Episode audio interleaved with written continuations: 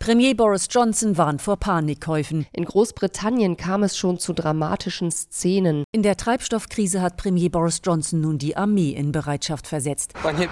Nein, danke, Herr Premierminister. Niemand von uns Fahrern denkt daran, für drei Monate umzuziehen, um den Briten die Organisation ihres Weihnachtsfests zu erleichtern.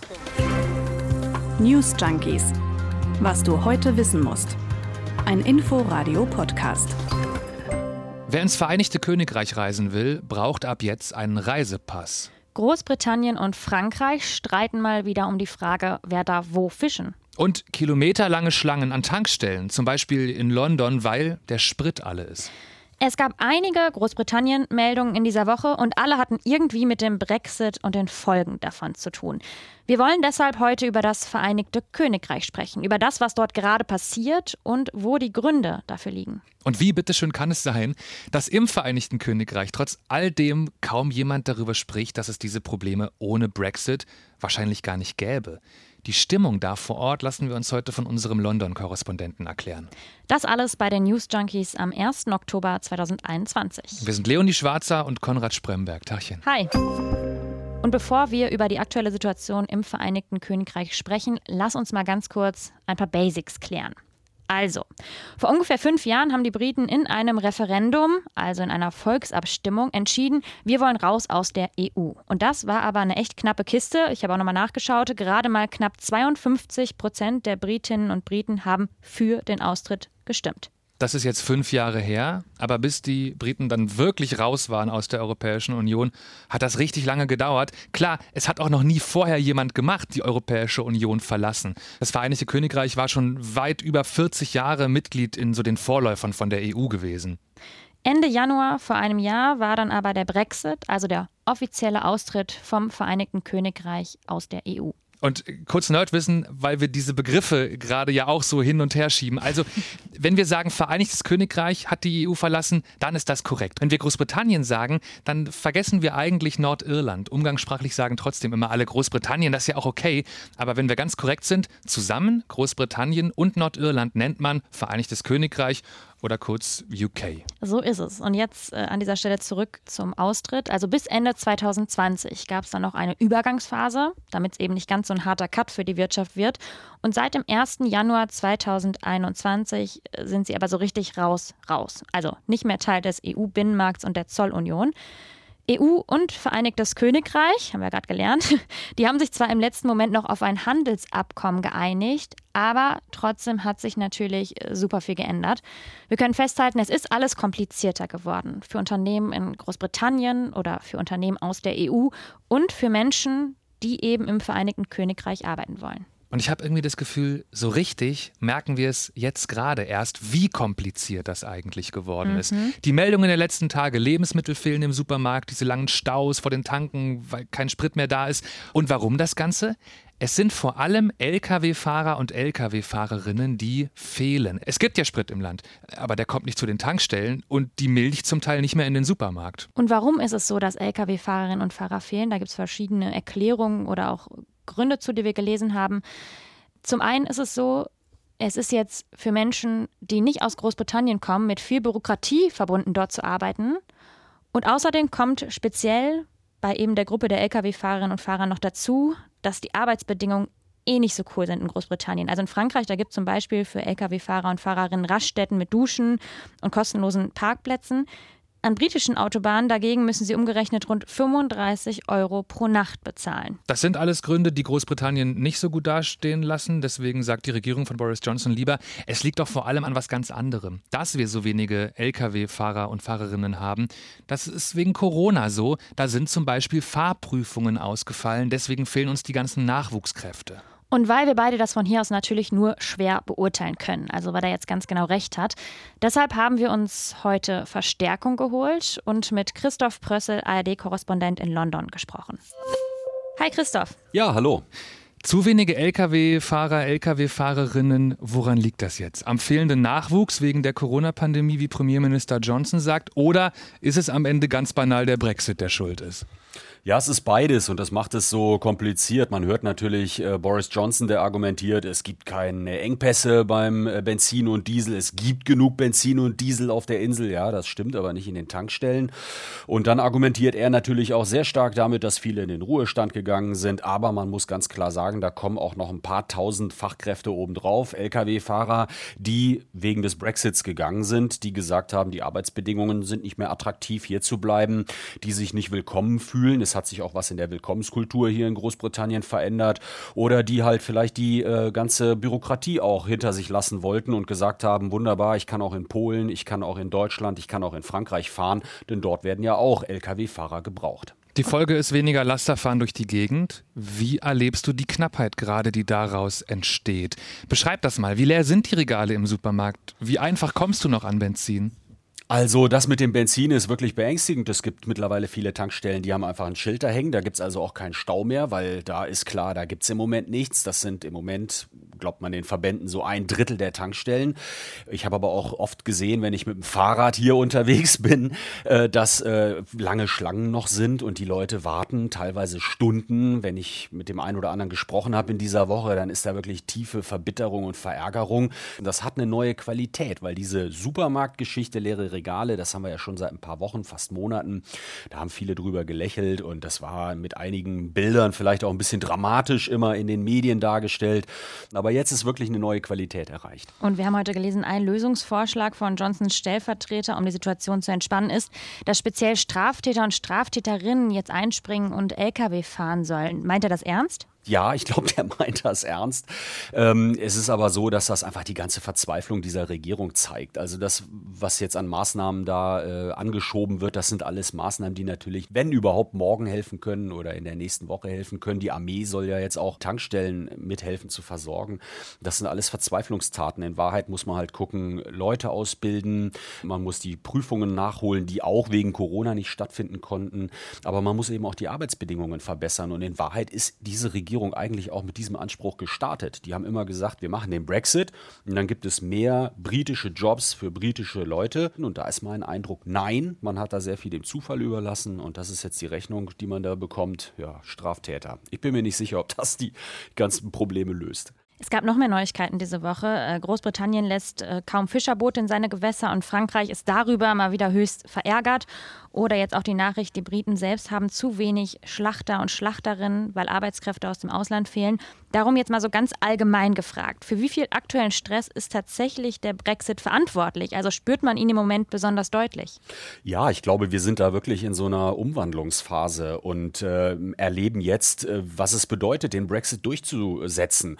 Boris Johnson hat da seinen Spruch gehabt zur Wahl, get Brexit done. Ja, das ist das eine, aber ich glaube, dass das wirklich ein Transitionsprozess ist. Wir erleben, dass das, das jetzt auf dem Arbeitsmarkt durchschlägt, dass viele Firmen sich umstellen müssen. Das ist ja auch eine ungemeine Leistung, die da einzelne Unternehmen jetzt irgendwie aufbringen müssen. Bei den Fischern muss man sagen, ja gut, das sind jetzt halt ein, ein paar Dutzend, äh, die davon betroffen sind. Aber klar, das ist natürlich in äh, gerade Frankreich, äh, aber auch hier in Großbritannien ein total emotionales Thema. Also britische Gewässer für britische Fischer, das ist ja alles so ein bisschen der Duktus, unter dem das läuft. Da ist ja auch ein gewisser Nationalismus, der da mitspielt und das wird dort auch auch erkennbar. Und sag nochmal, das Problem mit den fehlenden Arbeitskräften aus dem Ausland, das wird doch wahrscheinlich in Zukunft eher schlimmer als besser, oder? Ja, das deutet sich ja jetzt ganz deutlich an, auch eben mit äh, der Fleischbranche. 15.000 äh, Arbeitskräfte fehlen dort, war heute die Meldung in den Medien. Äh, das heißt, die erwarten, dass es in den nächsten Wochen dort Schwierigkeiten gibt, den Bedarf zu decken. Also da deutet sich wirklich eine große Problematik an. Jetzt haben wir auch Parteitag der Tories in den nächsten vier, fünf Tagen. Das wird ziemlich interessant, ob Boris Johnson da auch Druck aus der eigenen Partei zu spüren bekommt. Ich glaube ja, ich glaube, den Punkt haben wir jetzt erreicht. Also Boris Johnson, Mr. Get Brexit Done, ist kein guter Manager. Dieses Bild scheint sich im UK immer doller durchzusetzen. Und wir müssen unbedingt noch drüber sprechen, warum trotzdem nur so wenige Leute diesen Brexit insgesamt wieder rückgängig machen wollen. Genau das machen wir gleich. Aber jetzt an dieser Stelle kurz eine Pause im Gespräch mit Christoph. Lass uns gerade noch mal kurz die Punkte durchgehen, die er eben angesprochen hat. Also was genau hat sich durch den Brexit verändert und warum macht das jetzt alles so kompliziert?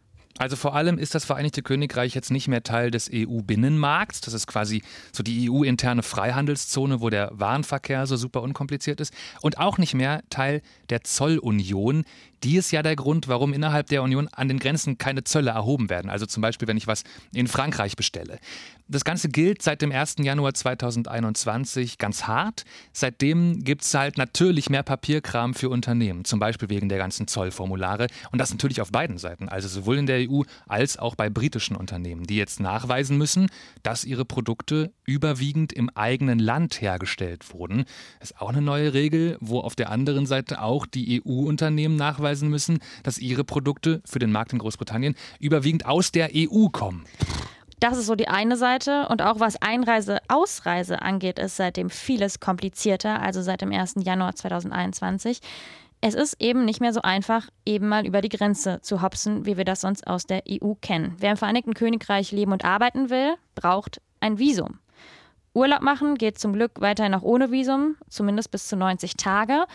Und wer rein will, egal jetzt ob Urlaub oder Arbeit, der oder die braucht auch noch ab heute einen Reisepass. Also da reicht nicht mehr der ganz normale Perso. Und die Visa und die Pässe und die ganze kompliziertere Einreise im Moment wirkt sich natürlich auch aus auf den Fachkräftemangel, wo es um die Schlachterinnen und um die Lkw-Fahrer geht. Das hängt alles mit dieser zusätzlichen Bürokratie zusammen, ist ja klar. Von all diesen Sachen sind die Menschen im Vereinigten Königreich immer stärker genervt. Das sagt unser London-Korrespondent Christoph Prössel.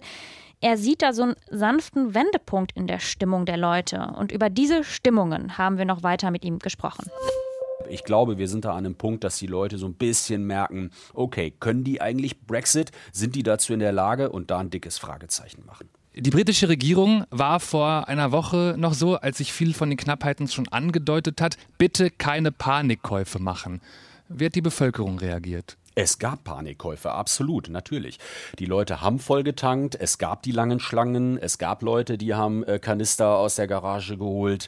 Und äh, ja, klar, also äh, jeder hat es äh, versucht und äh, wie ich glaube, teilweise auch aus guten Gründen. Wie gesagt, wer auf dem Land wohnt und irgendwie ähm, regelmäßig morgens ein paar Minuten, ein paar Kilometer zur Arbeit hat, der denkt da anders drüber als die, die hier im Großraum London sitzen. Wäre das nicht auch ein Moment, wo vielleicht noch mal viel mehr Leute sagen könnten, naja, vielleicht war der Brexit dann doch nicht so eine gute Idee? Wie ist so da die Stimmung? Das ist ganz interessant. Wir haben ja, wie gesagt, so die leeren Supermarktregale, aber auch viele andere Sachen. Ne? Also Ikea kann viele Sachen nicht liefern. Es gab Röhrchen, die gefehlt haben. Äh, Bluttests konnten nur noch durchgeführt werden in großen äh, Ausnahmesituationen, wenn es wirklich, wirklich nötig war.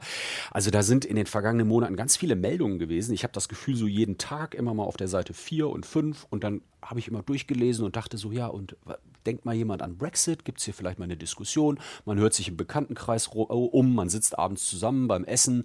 Da wird wenig über den Brexit gesprochen. Die Leute haben so ein bisschen die Nase voll, habe ich den Eindruck. 2016 Referendum, endlose Debatten, ja, am Schluss Boris Johnson gewählt, get Brexit done, ja, so nach dem Motto, egal, Hauptsache, das ist jetzt durch, ich kann es nicht mehr hören. Und ich glaube, diese Stimmung, die ist schon noch da. Die Leute haben keine Lust darüber zu diskutieren und jetzt darüber zu diskutieren, wieder einzutreten. Also gibt's nicht, ja, don't mention the B-Word, nicht den Brexit erwähnen. Wobei ich jetzt, wie gesagt, in den letzten Tagen so ein bisschen den Eindruck habe, das verändert sich. Die Benzinknappheit hat da die Gewichte anders verteilt. Und war auch ganz interessant, war gerade der Labour-Parteitag, die sortieren sich ja auch neu. Opposition Oppositionspartei hier, die Sozialdemokraten sozusagen, aber keine Forderung hinzu, der Brexit war falsch oder der Brexit muss rückgängig gemacht werden, sondern nur die Kritik an den Konservativen, ihr kriegt es nicht gebacken, den Prozess hin zu einem normalen Zustand in diesem Land nach dem Brexit zu gestalten. Jetzt haben wir heute über zu wenige Lkw-Fahrer und Fahrerinnen gesprochen, über Lieferengpässe in Supermärkten oder auch an der Tankstelle. Glaubst du, dass sich diese ganze Situation noch weiter zuspitzt in der Zukunft? Wie ist da so deine Einschätzung? Ja, absolut. Ich glaube, das wird äh, nicht besser. Ähm, ich glaube, es wird mindestens so schlimm bleiben, wie wir es jetzt äh, sehen, also dass äh, wir weiter äh, mit, mit Mängeln zu äh, kämpfen haben. Die Industrie warnt seit Wochen und zwar lautstark in den Medien und sagt, wir laufen auf Weihnachten zu, das ist ein wichtiges Geschäft. Äh, da wird ein großer Teil des Umsatzes gemacht und so wie es im Moment aussieht, funktioniert das nicht. Ich persönlich habe das auch erlebt, man bestellt äh, irgendwo im Internet, dann kommt es heute nicht, dann kommt es morgen nicht unordentlich, immer wieder Verschiebungen. Das, man merkt, die Fahrer sind nicht da, das Benzin ist nicht da. Das wird auf jeden Fall so bleiben. Und ich befürchte, wenn ich mir die Maßnahmen der Regierung jetzt ansehe, die die ja eigentlich gar nicht die Ursachen angehen, sondern die wirklich nur Symptombehandlungen äh, machen, äh, dass wir das noch weiter sehen werden, äh, diese Probleme, dass das sich zuspitzen könnte und könnte bedeuten, äh, dass es auch schwierige wirtschaftliche Zeiten für das Vereinigte Königreich gibt. Christoph Prössel, danke nach London. Sehr gern. Na, das klingt ja irgendwie nach nicht so richtig guten Aussichten, finde ich.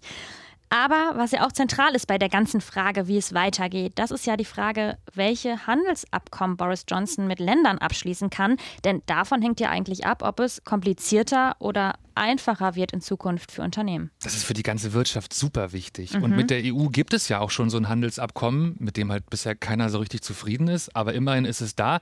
Weißt du noch, wie Johnson immer groß getönt hat mit Großbritannien, wollen doch alle Verträge abschließen. Ja. Wir sind so ein wichtiger Handelspartner für die Welt scheint jetzt gerade nicht so. Mit den USA zum Beispiel noch kein Handelsabkommen da, obwohl es großartig werden sollte, wie Boris Johnson gesagt hat.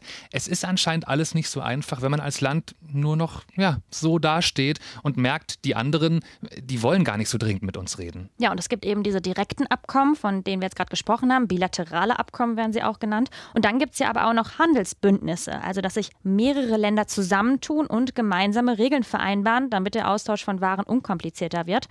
Großbritannien probiert natürlich, bei solchen Bündnissen Mitglied zu werden, um dann darüber zum Beispiel besseren Zugang zum US-Handelsmarkt zu bekommen, also so ein bisschen diesen Umweg zu gehen.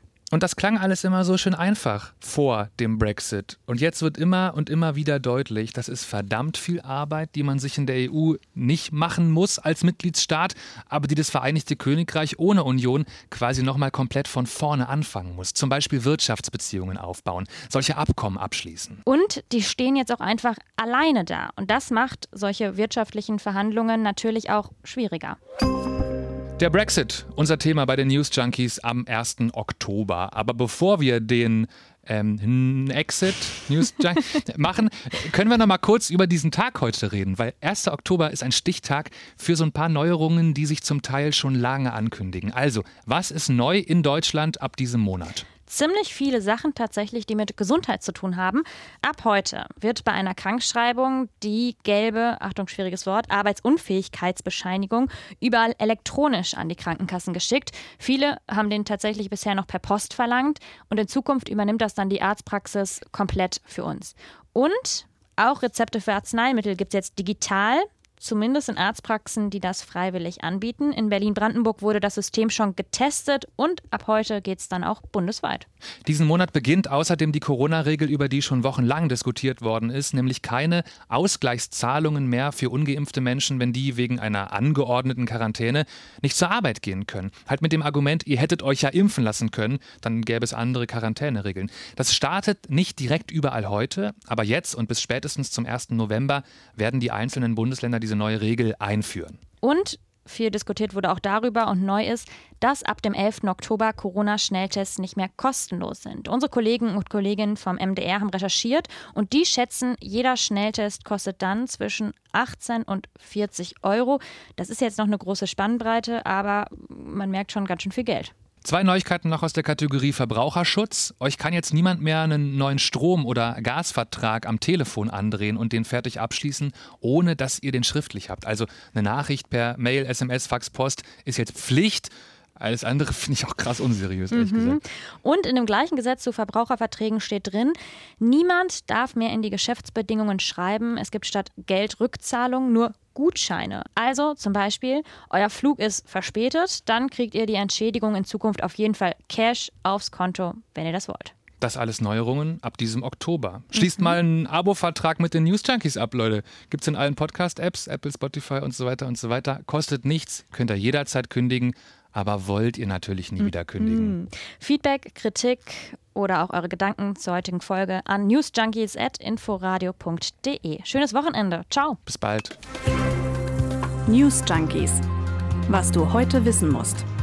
Ein Podcast von Inforadio. Wir lieben das Warum.